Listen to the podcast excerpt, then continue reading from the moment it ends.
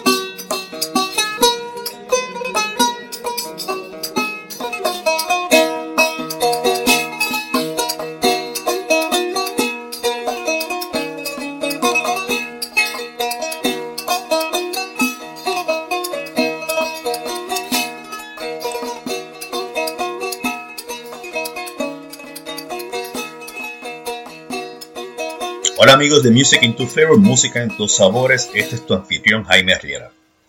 Antes de pasar a hablar del episodio de hoy, quisiera invitarlos a ustedes a que escuchen Polifonía, un podcast sobre música, en el cual escucharemos a Manolo Matos y a Catástrofe hablar sobre las historias de las músicas que ellos ponen en este podcast, las experiencias que ellos han vivido a base de esas canciones, historias relacionadas a estas canciones. Polifonía lo puedes encontrar en tu plataforma favorita y en iPhone lo puedes encontrar en iTunes. Exactamente hace una semana, hoy 9 de octubre, falleció Tom Petty, el vocalista y guitarrista del grupo Tom Petty and the Heartbreakers. La primera vez que yo escuché a Tom Petty fue para el año 1983 cuando me había mudado para el sector de Miramar en San Juan. Y en Music Television, en TV, había visto, comenzado a ver sus vídeos, eh, los cuales me atrajeron de una forma increíble y me hicieron ser su fan desde ese momento. A partir del 83 no he dejado de escuchar a Tom Petty, he seguido su carrera y es una pena que haya fallecido a la edad de 66 años. Gracias por la música, Tom. Siempre te recordaré y siempre te seguiré escuchando. En el episodio de hoy tenemos a Emilio Villalba, un músico gaditano, que toca instrumentos medievales reproducidos por luthiers en Europa. Y con Emilio tuvimos una charla amena, agradable y aprendí bastante sobre cómo Emilio cuida los instrumentos a base de los cambios climáticos. Emilio es un músico con un gran bagaje cultural, es una persona muy ducha, una persona que se pasa constantemente investigando sobre piezas musicales y tiene a su haber tres producciones discográficas. Emilio toca conjunto con Sara Marina, que no tuvimos el privilegio de tenerla en nuestro episodio, pero buscaré la forma de tenerla y poder charlar con ella. Y hablamos sobre diferentes temas, sobre la vida de Emilio en la música, y creo que es momento de escuchar nuestra charla con Emilio, quien reside en Sevilla, pero es de Cádiz. Escuchemos. Bienvenidos a Music in Two Flavors, música en dos sabores. Tenemos hoy a Emilio Villalba por comunicación telefónica desde Sevilla. ¿Cómo estás, Emilio? Eh, pues un saludo para todos los oyentes. Emilio, antes de entrar a charlar sobre todo, eh, sobre todo tu música, ¿cómo han sido tus giras, tus, giras musicales en estos últimos días? Porque sé que has estado bastante ajetreado con, con giras musicales. Pues la verdad es que lo principal y lo fundamental es que ha sido muy divertido, porque si no lo fuera así, me buscaría otro trabajo. Y pues es algo muy enriquecedor, porque eh, a lo largo del día te levantas en una ciudad, eh, anocheces en otra, con lo cual conoces paisajes distintos, gente distinta, comes comidas diferentes y estás tocando para público de, diferentes zonas, ¿no? En, unos 15 días nos hemos hecho como unos 5.000 kilómetros desde el sur de España hasta el centro de Francia y vuelta, porque hemos aprovechado así como una especie de ruta de, ida y vuelta para visitar distintas ciudades. Y, es muy, muy interesante y muy entretenido porque la verdad es que ahí sí que no te da tiempo a, pensar en nada, solamente en el trabajo que tienes que desarrollar esa noche en el escenario.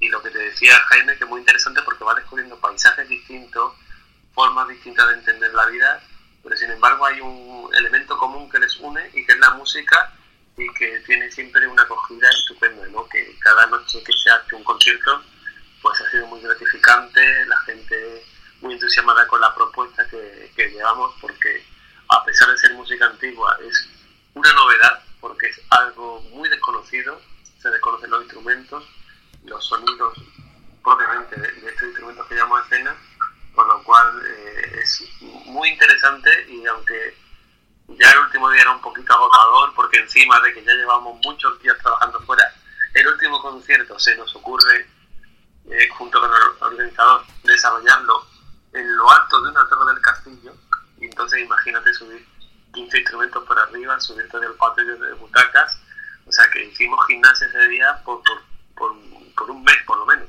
de tanto subir escaleras cargadas. Sí, o sea, cuando te puedes quejar, has hecho, has hecho calistenia y todo.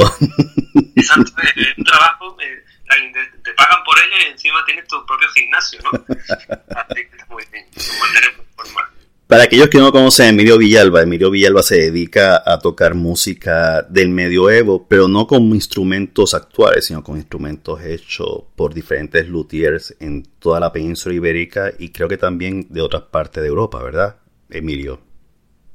Sí, eh, el, trabajo que desarrollamos mi compañera Sara Marina y yo, pues es una puesta en valor de, la organología, que como así se le llama al trabajo de los instrumentos, y recuperar el, para recuperar el sonido de la música antigua es necesario poder tocar los instrumentos con los que trabajaban los músicos de la Edad Media hasta el Renacimiento, ¿no?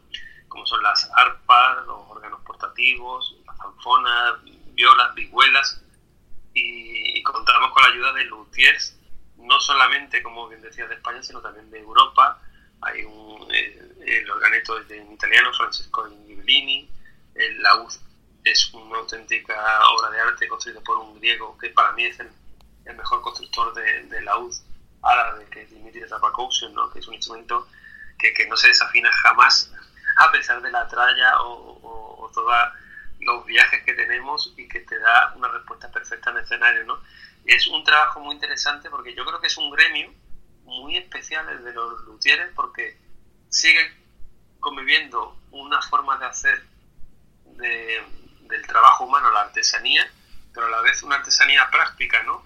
A diferencia que de otras artesanías que ya quedan un poquito como en el nivel museístico, ¿no? Sin embargo, los luthiers siguen trabajando con recetas antiguas, sigue trabajando con materiales eh, eh, también todo de la naturaleza para recrear un objeto y que pueda cobrar vida nuevamente como es un instrumento musical, que no es un mueble, no es un objeto así de madera para colgarlo en una pared, sino que encima tiene una función de, recuperar una voz del pasado para poder hacer una música que, estaba callada durante mucho tiempo. Antes de tú entrar en la música medieval, ¿qué, o tú estabas inmiscuido, estabas envuelto en otro tipo de música? ¿O tocabas otros instrumentos musicales que no fueran los de la época de la Edad Media? Sí, yo empecé mi andadura musical ya hace en el siglo pasado, ya que estamos hablando de historia.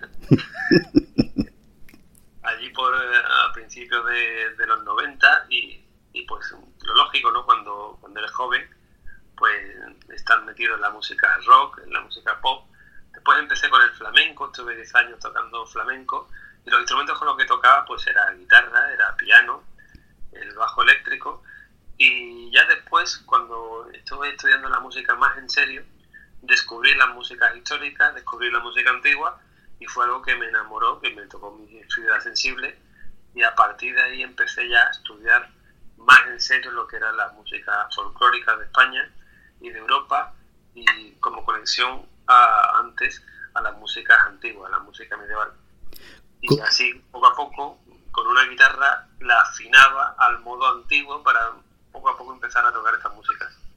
Y toda, ese, toda esa forma en que tú... O sea, porque actualmente muchos músicos famosos que tocan la música medieval lo tocan con instrumentos actuales o con reproducciones un poco más... Eh, con instrumentos evolucionados de esa época, que no son los, los mismos. ¿Cómo tú transfieres esas notas, ese conocimiento de los, de, los instrumentos actuales a los instrumentos de la música, de los instrumentos de la música medieval. eh, tú haces investigaciones de cómo eran los acordes, cómo eran los, o sea, el tipo de afinar las cuerdas. ¿Cómo tú haces esa transferencia? Bueno, pues este es un terreno que, en el que digamos que hay que estar continuamente explorando, probando y experimentando. a mí me gusta hablar de la, del estudio de la música antigua como una ciencia, una ciencia que evoluciona y que de siete pasos que da, pues siete pueden ser erróneos. Pues vuelves a dar otro paso, ¿no? No importa equivocarse si al final el descubrimiento te dan recetas de lo que no es y al final encuentras también cosas de lo que se puede hacer. Entonces con los instrumentos cuando reconstruimos, por ejemplo, una, una guitarra medieval, pues las afinaciones las vamos haciendo, eh, digamos que en tratados ya del siglo XV XVI, del 1500, del, del 1400 incluso, donde ya empiezan a hablar de afinaciones, lo que hacemos es dar pasos hacia atrás y lo aplicamos a, guitarras antiguas, a guitarras medievales. Por ponerte un ejemplo, ¿no? la cítola, que es una especie de guitarra medieval que aparece en el libro de las cantigas, pues decidimos hacer una con cinco cuerdas y afinarlo por cuartas. Esto es que entre cada cuerda pues hay como cuatro notas de diferencia, ¿no? Y a partir de ahí pues hay que coger el instrumento y una melodía que tengas en una partitura o en la cabeza, reproducirla con el instrumento. Y este es el proceso que se va haciendo con cada uno de estos artefactos sonoros que vamos reproduciendo. Es música que ya podemos tocar eh, eh, o cantada o con un piano o con algo, pues transferirla a ese instrumento, ver qué afinación puede tener, qué ajustes de las cuerdas hay que formar para que eso vaya sonando con ese instrumento que hemos reproducido. O sea, es un trabajo laborioso, pero eh, muy interesante porque poco a poco ves que el instrumento te va dando información acerca de qué música es posible que ese instrumento pueda haber eh, realizado. Y es como tú dices, el que visite tu página web eh, se podrá dar cuenta en tu blog que tu trabajo no es meramente uno de interpretar a través de instrumentos históricos la música, sino es que tu trabajo es constantemente investigación. O sea, tú te pasas casi, podemos decir que todo el tiempo investigando y, y conociendo más sobre la historia y, y, el sonido que salen de esos instrumentos. ¿Cómo, ¿Dónde tú buscas esa información específicamente? ¿Qué, ¿En qué centros?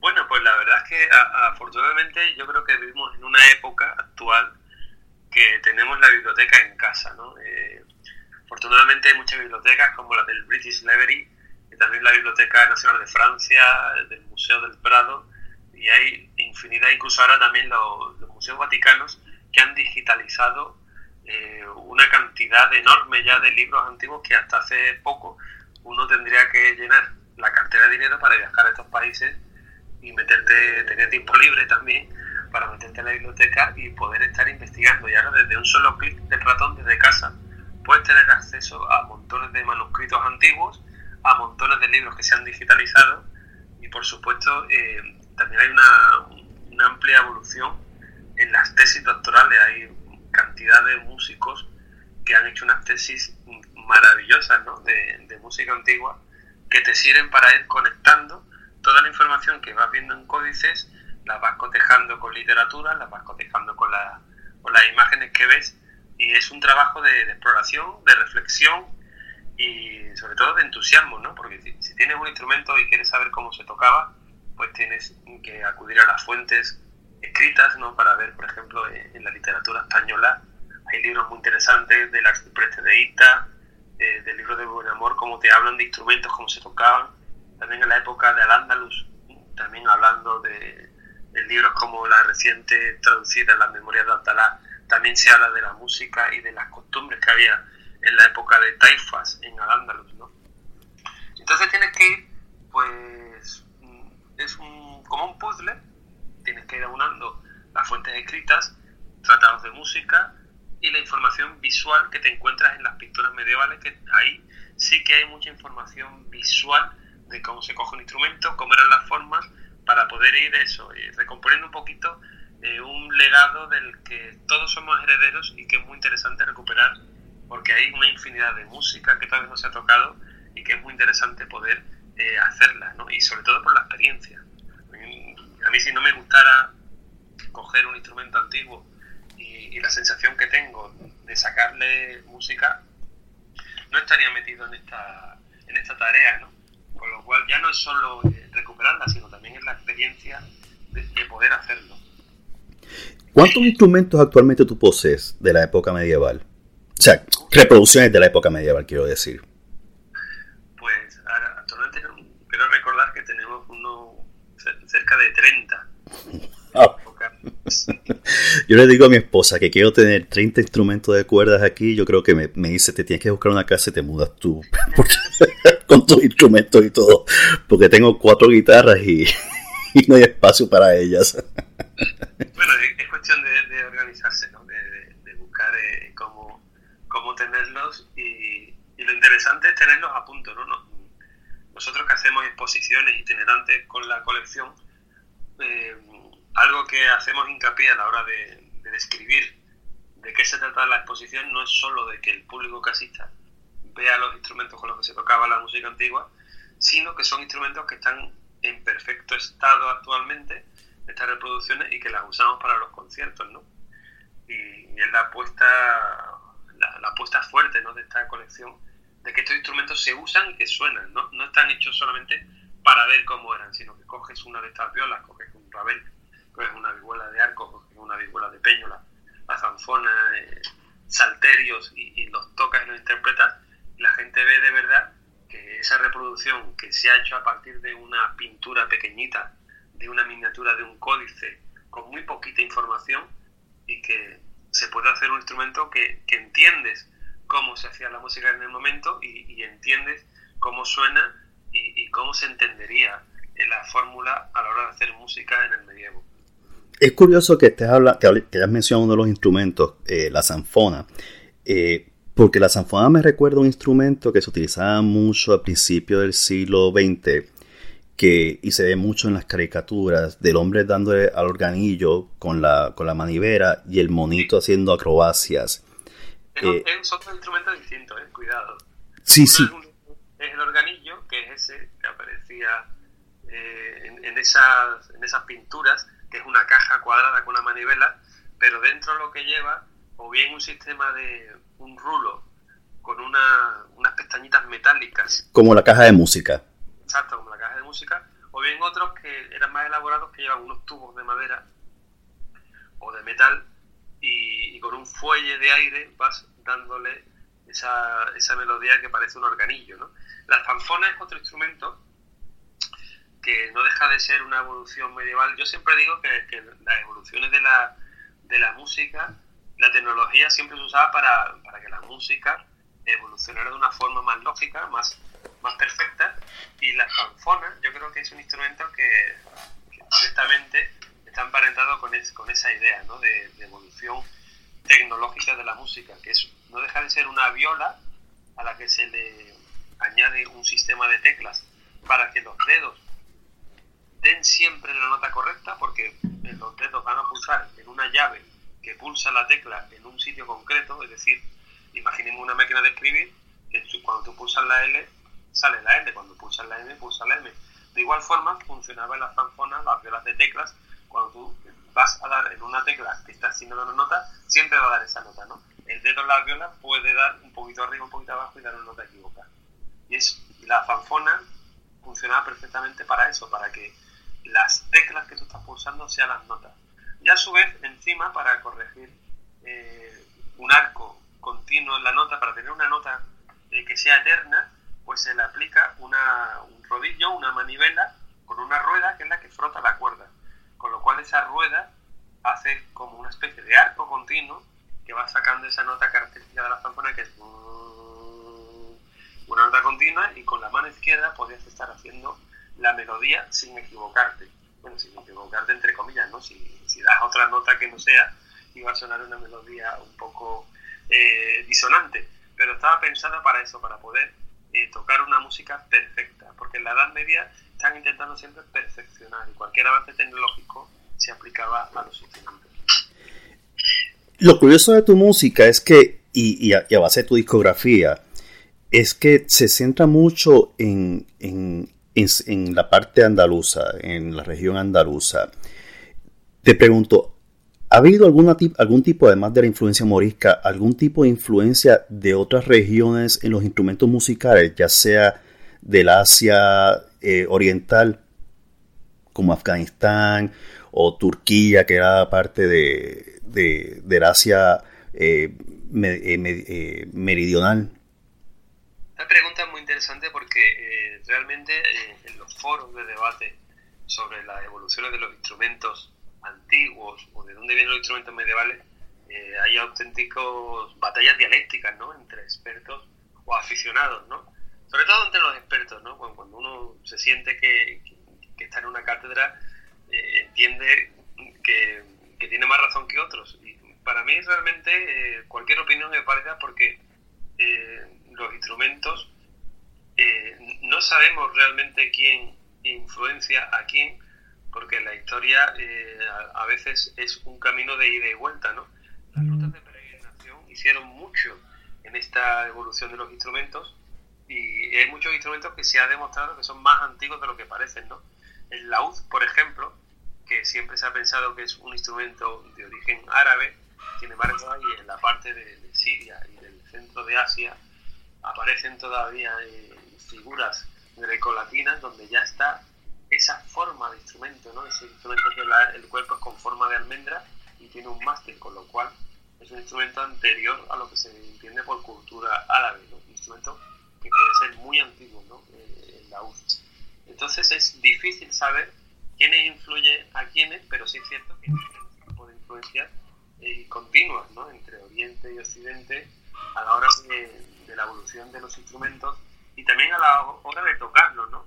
Hay un instrumento muy interesante que nosotros tenemos, es una lira, una lira, eh, por llamarla de alguna forma vikinga, ¿no? porque apareció en unas grabaciones vikingas.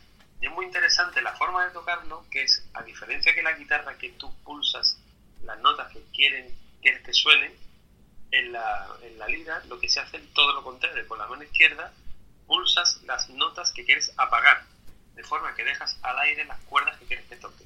Es decir, si estás haciendo, si quieres tocar do sol, en un espectro de notas musicales, imaginemos que tenemos do, re, mi, fa, sol, con la mano izquierda tendremos que tapar el re, el mi y el fa para dejar libre el do y el sol para con la otra mano pulsarla y queden libres. Y esa información viene de Oriente. Hay un instrumento que se llama cantel, que es un instrumento tradicional de Rusia, que tiene esa misma forma de tocar. Con lo cual el, círculo siempre es continuo, ¿no? La, la, influencia entre Oriente y Occidente a la evolución musical van a ser continuas. Con lo cual no, no podemos saber de dónde venía un sitio porque a lo mejor eh, eh, al poco tiempo vemos ese instrumento en otro país y nos desmonta la teoría, que también es lo interesante a la hora de estudiar eh, estos instrumentos. Sí, eh, y me fue muy interesante cuando estuve leyendo un poco sobre eso eh, y en verdad que usualmente, y la ausencia de información a veces en cuanto a los instrumentos como llegan a ciertas regiones es lo que, lo que no, nos, permite, no nos permite eh, determinar francamente cómo fue que, su influencia se originó en, la música, ¿no? Una cosa que, que sí es importante mencionar es que cuando tú das los conciertos, lo das, o sea, tu compañera de, de, concierto es Sara Marina. ¿Cómo ustedes dos se conocen y cómo los dos complementaron su interés por la música medieval? Bueno, pues Sara también es una música, ella es pianista y bueno, cuando nos conocimos, eh, pues se nos ocurrió la idea de, yo venía también de otras formaciones de, hacer música medieval y, tenía un poquito la, pesadumbre de que eh, la música, como siempre, es difícil en proyectos donde hay mucha gente, a veces los intereses no son los mismos, eh, no hay a lo mejor un objetivo a, corto o medio plazo. Y, me encontraba un poco en ese momento desanimado porque eh, no dejaba de entrar en un grupo, eh, hacer otro proyecto, y como que aquello era una balsa donde nunca arribaba a ningún puerto, ¿no? Y, y me costaba mucho poder desarrollar unas ciertas inquietudes musicales que yo tenía cuando conocí a Sara y me reuní con ella, eh, pues la verdad es que coordinamos perfectamente y teníamos intereses comunes y ahí sí que de verdad eh, sentí que había una forma de poder hacer música que era lo que de verdad durante mucho tiempo estaba ansiando, ¿no? que era hacer un proyecto didáctico para darle una puesta en valor al trabajo que estoy haciendo con los instrumentos y poder desarrollarlo. ¿no? Y Sara fue el complemento perfecto porque ella también es un, músico con la mente muy abierta, con mucha capacidad de aprendizaje y, en poco tiempo entre los dos conseguimos pues eh, hacernos con varios instrumentos y aprender a tocarlos y hacer una música digna y decente en el escenario, que también se trata de no solamente de, ser lo didáctico, sino de que realmente el público pueda eh, valorar eh, una música hecha al menos de una forma digna, ¿no? Fue muy interesante conocerla a ella porque es el complemento perfecto al trabajo que hacemos juntos y, y, tocamos instrumentos distintos y podemos desarrollar en escena pues un abanico también muy interesante eh, en esa propuesta, ¿no? de, que sean los instrumentos los que nos cuenten la música y los que nos cuenten eh, en la historia de, la evolución de la música antigua, que es el, apartado en el que nosotros estamos trabajando con mucho interés. No, y se, y se nota a través de los vídeos y que los dos son, o sea, ustedes son la química perfecta para que la música nos transporte a la época medieval. Eh, Sara es tocando los instrumentos de percusión y tocando los instrumentos eh, como el organillo, el, órgano de, portátil, ¿no? Eh, es, increíble. Ella es. Eh, cuando uno escucha los, los vídeos y el que haya comprado tus discos, porque tú tienes tres discos ahora mismo, ¿no? En el mercado, con ella, te das cuenta de que la música es, es deleitosa, es. Yo cuando la escucho, cuando escucho tus porque tengo dos, discos, dos de los discos tuyos, me remonta a esa época, me olvido de cualquier problema, es embriagante, es algo embriagante hasta hechizante, o sea, es te rodea, es como, como si fuera un aura que te rodea tu cuerpo y tu mente y toda cualquier cosa que te esté perturbando en ese momento o cualquier idea que tengas en ese momento se, se sale se echa hacia un lado y la música tuya entra por todos los sentidos. Eh, porque es que como te había dicho, no es lo mismo escuchar la música medieval con los instrumentos reproducidos de la época a escucharlo como lo tocan orquestas sinfónicas, filarmónicas, que usualmente son instrumentos eh, de las grandes, ¿no? Instrumentos que no son adoptados de esa época, base como lo hace Acier de Benito, instrumentos reproducidos por iconografía. Y eso sin, sin sacarle crédito a los que a, los lo que llaman los cuartetos o los chambers music, la música de cámara que están especializadas con algunos instrumentos, pero son más bien renacentistas, ¿no? Eh, la química de ustedes a mí de verdad que es, como dice en inglés, mind blowing. Eso es, eh, eh como usted dice en España, eh, mola, mola mucho. ahora, ¿Cómo ustedes, porque, y esto pasa con todos los instrumentos de música, con los cambios climáticos, ¿qué tipo de cuidado ustedes le proveen a los instrumentos? Porque uno de los blogs, que, uno de tus blogs, eh, uno de tus escritos en tu blog, se ve que uno de tus instrumentos en pleno, antes del, concierto, se rompió el clavijero. Sí, se le rompió. Y tuviste que utilizar la maña y utilizar, mojar el hueco donde va el clavijero, para que se expanda la madera, para entonces introducirlo y poder dar el concierto, que se rompió a minuto de que empezara el mismo. ¿Cuál es el cuidado que ustedes le proveen al, al, instrumento por los cambios climáticos, por las temperaturas? Sí, a, veces eh, somos un poquito eh, eh, obsesivos, ¿no? Con gente que, a lo mejor no, no entiende bien el cuidado que nosotros tenemos. A veces pues le damos un poquito la brasa, ¿no? Cuando estamos en los viajes, porque sobre todo en estos días que, hace muchísimo calor en, en España, eh, hasta que conseguimos llegar el tránsito hasta el norte de España, que sigue la temperatura fresca, y después a Francia, es un verdadero rollo, un incordio, cuando tienes que parar al, almorzar en medio de la ruta y hace 40 grados y, y tienes que buscar un sitio donde haya sombra para aparcar la furgoneta, porque los instrumentos están encolados con colas naturales, que son colas que se disuelven o, se ponen blandas con el calor. Con lo cual, si el instrumento padece calor, se desencola y se desmonta, así tal cual. Si tú dejas un instrumento de esto al sol del verano, en 10 o 15 minutos tienes las piezas por separado, así tal cual te lo digo. sabes que se te, queda sin instrumento. Y por otra parte también es por el encordado de las cuerdas, que algunos son cuerdas de tripa o de tendón, y es necesario que el instrumento esté en las condiciones de humedad, sequedad y temperatura un poco estable, ¿no? Que, no sufra mucho. Mm, va a aguantar bien, ¿no? Pero a la hora de hoy en día que hay tantas prisas, que, que tenemos un viaje que tenemos que hacer a lo mejor cinco horas de tránsito para llegar al sitio donde vamos a hacer el concierto y, tenemos tan solo aproximadamente dos horas antes de empezar la actuación, pues necesitamos que los instrumentos lleguen en las condiciones más óptimas para invertir el menor tiempo posible en, volver a ajustarlos, en afinarlos. Estamos hablando de que llevamos a escena una media de, de 12 a 15 instrumentos de cuerda.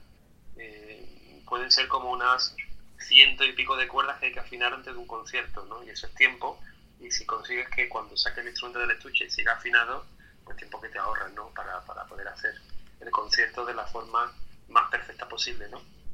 Con lo cual somos muy obsesivos a la hora de, que se guarden esas condiciones perfectas para, estos instrumentos, para que el público disfrute de lo que es, ¿no? Porque si estamos intentando eh, poner en valor una música histórica que merece ser escuchada, estamos poniendo en valor unos instrumentos que no solamente por las formas que sean raros, ¿no? porque son distintos a los que tenemos actualmente, eh, la, gente les entusiasme, si eso suena a rayos no conseguimos el objetivo, con lo cual hay que trabajar muy bien ese aspecto y cuidar de que esos instrumentos eh, estén mimados a la hora de que se eh, lleve a la cena para que la música que son capaces de hacer esos instrumentos sea la que tenemos en la mente y sea la que estamos acostumbrados a tocar. Con lo cual es importante eso, cuidarlo, cuidarlo para que a la hora de tocarlo la música fluya. Y, te pregunto, y, y te voy a hacer una pregunta compuesta. ¿Dónde te gusta practicar cuando estás tocando estos instrumentos? ¿Y cuál es el escenario más práctico para ti para interpretar estas piezas musicales? Yo sé la respuesta, porque que haya visitado tu blog se va a dar cuenta de cuáles, de cuáles son los escenarios que te fascinan. Y créeme, si yo fuera a elegir una audiencia o un escenario, sería donde tú usualmente lo haces. Eh, además de que en cierta forma, la, forma en que tú, tú buscas presentarte es en cierta forma una ayuda a proteger y, restaurar centros culturales específicos en esas regiones. ¿Dónde te gusta practicar? Vamos para la primera pregunta. Los escenarios favoritos, yo creo que no solamente por, por Sara y por mí, ¿no? sino todos los músicos que estamos eh, en esta labor ¿no? de recuperar las músicas históricas, es por supuesto dentro de un contexto arquitectónico histórico, ya sea un castillo, ya sea una iglesia, porque eh, te ayuda a, ese mensaje histórico que estás pretendiendo eh, dar a conocer al público a que lo entienda mejor, ¿no? esta música se concibió y se escribió dentro de sitios que son el patrimonio monumental de, muchas de nuestras ciudades. Y es el mejor contexto para hacer esta música, y ya no solo por lo que te ofrece de visual, que, por supuesto es eh, algo de lo que se puede gozar a la hora de ir al espectáculo y a la hora de tocar la música, ¿no? Porque ya el propio sitio te empieza a inspirar, sino porque también acústicamente tienen una potencia muy interesante. Eh, eh, estos últimos conciertos que hemos, que hemos realizado este verano, por ejemplo en Peyrisac, en Francia, había una iglesia que era del siglo IX y tenía una cubierta, una bóveda muy pequeñita así de piedra y los instrumentos notas cómo resuenan el doble de lo que suena el instrumento en sí, ¿no? Porque el propio espacio hace como de caja amplificadora. Lo mismo sucedía en dos iglesias que tocamos en, en Pueblecitos de León y por supuesto eh, el último concierto que hemos ofrecido en, un castillo en Jaén, este que te comentaba que ha sido un auténtico eh, odisea porque era, era como cinco días de gimnasio condensados en una hora, subiendo las escaleras de los torreones y fue muy interesante porque es un castillo que está a unos 1500 metros de altura sobre el nivel del mar, está en una montaña de las más altas que hay en, en, España. Y tuvimos la suerte de como estamos padeciendo una ola de calor, en ese castillo que normalmente hay un vendaval de viento que te hace imposible estar fuera, todo tiene que hacerse en interior, sin embargo esa noche era, que era muy calmo, todo, pues pudimos mm, desarrollar el concierto en una de esas torres y, el silencio que hay en ese espacio a esa altura donde prácticamente no, se, no se oye absolutamente nada del mundanal ruido, es muy interesante porque estás en un espacio histórico y ves como el silencio hace que cualquier nota, por muy pianísimo que la des, aflora y, todo el mundo está escuchando la música perfectamente, ¿no? Por lo cual, ya te digo, eso, los espacios históricos indispensables para hacer esta música, porque son el sitio donde, donde el instrumento canta y donde la imaginación fluye. ¿Y dónde prefieres practicar? ¿En tu hogar o prefieres practicar tus instrumentos eh, en sitios parecidos? Bueno, eh, el refugio del hogar, eso es indiscutible, ¿no? Cuando estamos aquí, Sara Marina y yo, a veces, como ahora mismo que estoy hablando contigo desde la cocina, para mí es un sitio donde termino el día muchas veces la cena y me cojo una vihuela o me cojo el arpa y hasta que me dan las tantas de la noche practicando o, afinando o encordando y siempre el refugio del hogar eh, es muy bonito. Pero está clarísimo que cuando tenemos un concierto en un espacio arquitectónico eh, que nos gusta especialmente, aprovechamos y ya no solamente hacemos el concierto, sino que a lo mejor solicitamos el sitio para grabar algún videoclip al día siguiente y aprovecharnos de, eso, de ese espacio que, es interesante no solamente por lo visual, sino por la acústica que tiene. Y los videos tuyos, algunos de ellos son hechos en, en, espacios abiertos. ¿Cómo es el, cuando están haciendo esos vídeos, el público, la gente, los vecinos de esa área, se quedan mirando el proyecto de ustedes de, producción del vídeo o pasan como si es algo normal? Bueno, hay un poco de todo, un poco de todo. Eh, siempre va a haber gente que se toma la curiosidad o gente que dirá, uy, mira los flautas, eso que están ahí. un poquito. No, pero lo normal es, lo, lo lógico siempre es que le llame la atención a, alguna gente. También es cierto que intentamos grabarlo a, horas donde haya poca poca gente, ¿no? Porque eh, primero por no molestar a, la zona y después para que las imágenes pues puedan ser lo más limpias posible, ¿no? Y al tratarse también muchas veces de espacios públicos donde hay transeúntes, donde hay gente visitando, tampoco queremos molestar el, libre eh, trasiego, ¿no? de la gente que va a ir Sí, como dato anecdótico, hace unos cuantos veranos, un vídeo que filmamos en una ciudad que nos encanta, al sur de, España, en Cádiz, que es Vejer de la Frontera, un sitio que es un auténtico paraíso todavía. Pues ahí que hicimos un vídeo corriendo por las calles, queríamos que estuvieran desiertas y eso fue grabado en agosto a 40 grados, a las 4 de la tarde, para conseguir que no hubiera nadie en la calle la gente estaba o en la playa o durmiendo la siesta directamente. Solamente había dos locos allí corriendo, éramos a los y yo. es una buena excusa para poder eh, grabar un vídeo. De tus tres producciones discográficas, Al Andaluz, El Doncel del Mar y Música Princesas, Dragones y Caballeros, este último es para niños. ¿Cómo ha sido la recepción por parte de este grupo? Porque usualmente los niños tienen unos gustos un poco peculiares y dirigir este disco hacia ellos, incluso muchas de, de las producciones eh, didácticas de ustedes, además de los adultos, ustedes se envuelven a los niños. ¿Cómo ha sido la recepción de ellos este, a este acercamiento de ustedes musical? Pues la verdad que fue bastante mejor de lo que esperábamos. Este disco, el de Princesa Dragón y Caballeros, eh, partió de una idea que surgió a raíz de un concierto que dábamos en, Alcalá de Henares, en Madrid, ahora como creo recordar que tres o cuatro años, eh, y que nos preguntaban eh, por las redes sociales, algunos padres que querían ir al concierto y preguntaban que si sus hijos se iban a aburrir, que si no iban a molestar, porque hasta la fecha digamos que las músicas eh, tildadas de música académica o de música culta, incluso hay algunos sitios donde no está permitida la entrada a menores de 6, 7 años, ¿no?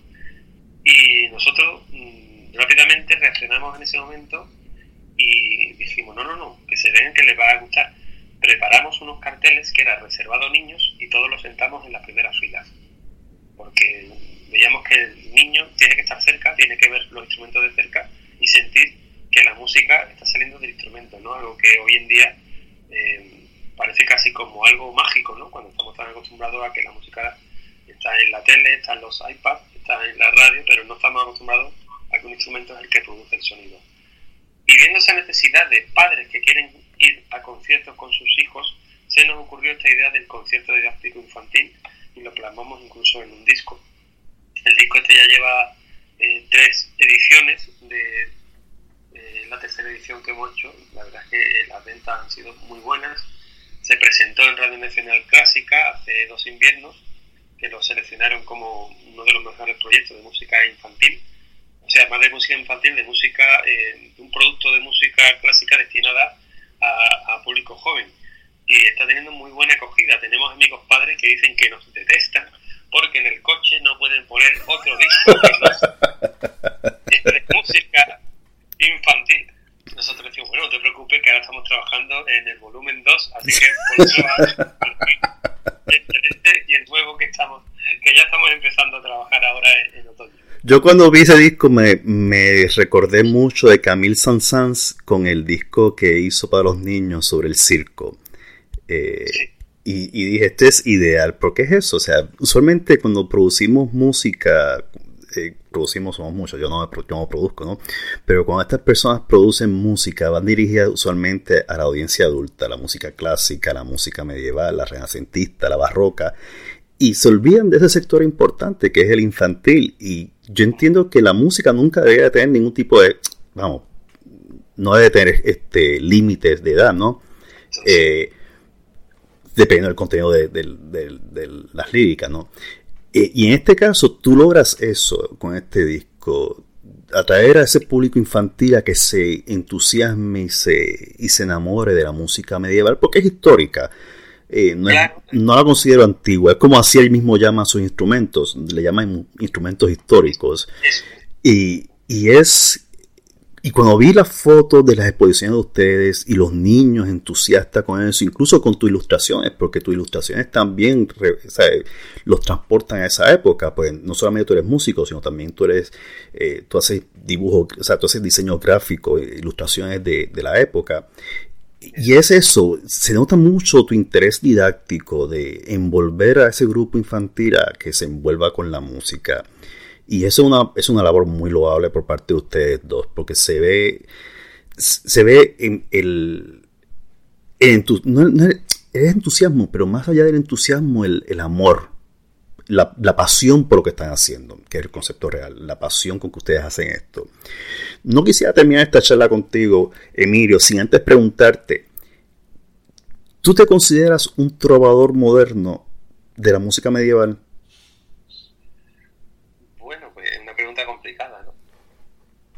Moderno, no sé realmente eh, si más que trovador, eh, digamos, con, mejor sería como cronista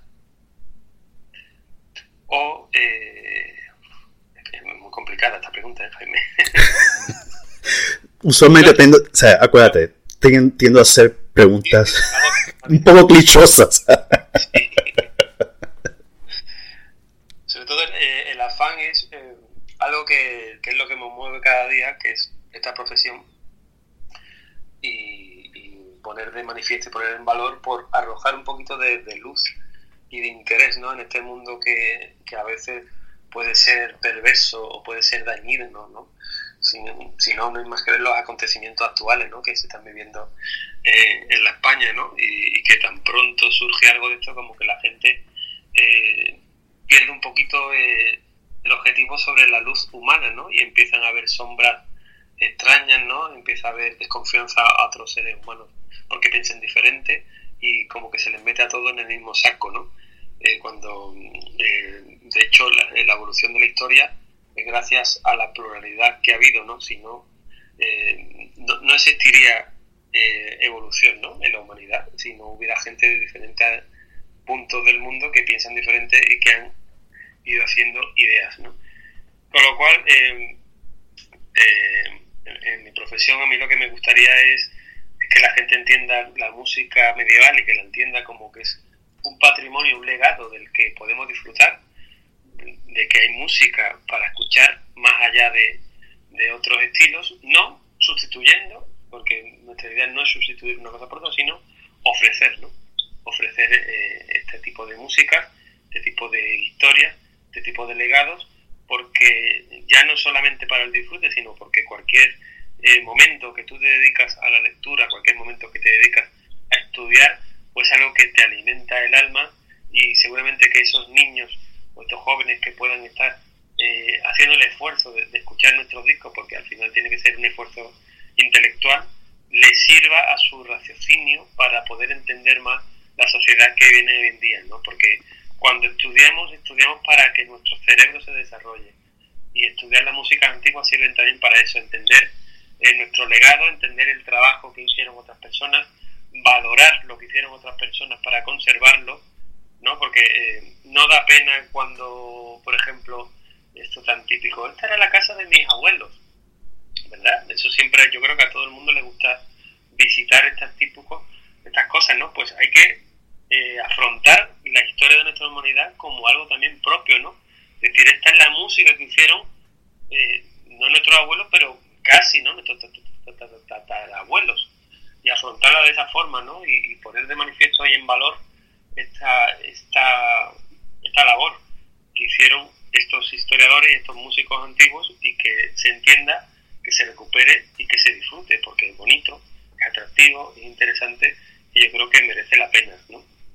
Me enrollo un poquito con esto, pero bueno. No, tienes todo, este es tu espacio y tienes toda razón. Si no fuera por la pluralidad, el ser humano no sería lo que es hoy, ¿no? Es una desgracia que sigamos viviendo con, con actitudes un poco previsiosas, ¿no? De un lado y otro pero tienes toda razón. Alfonso X el Sabio se codió con los mejores del mundo entero en esa época en la península ibérica. No se limitó solamente con los cristianos. Tuvo musulmanes con él, tuvo judíos con él.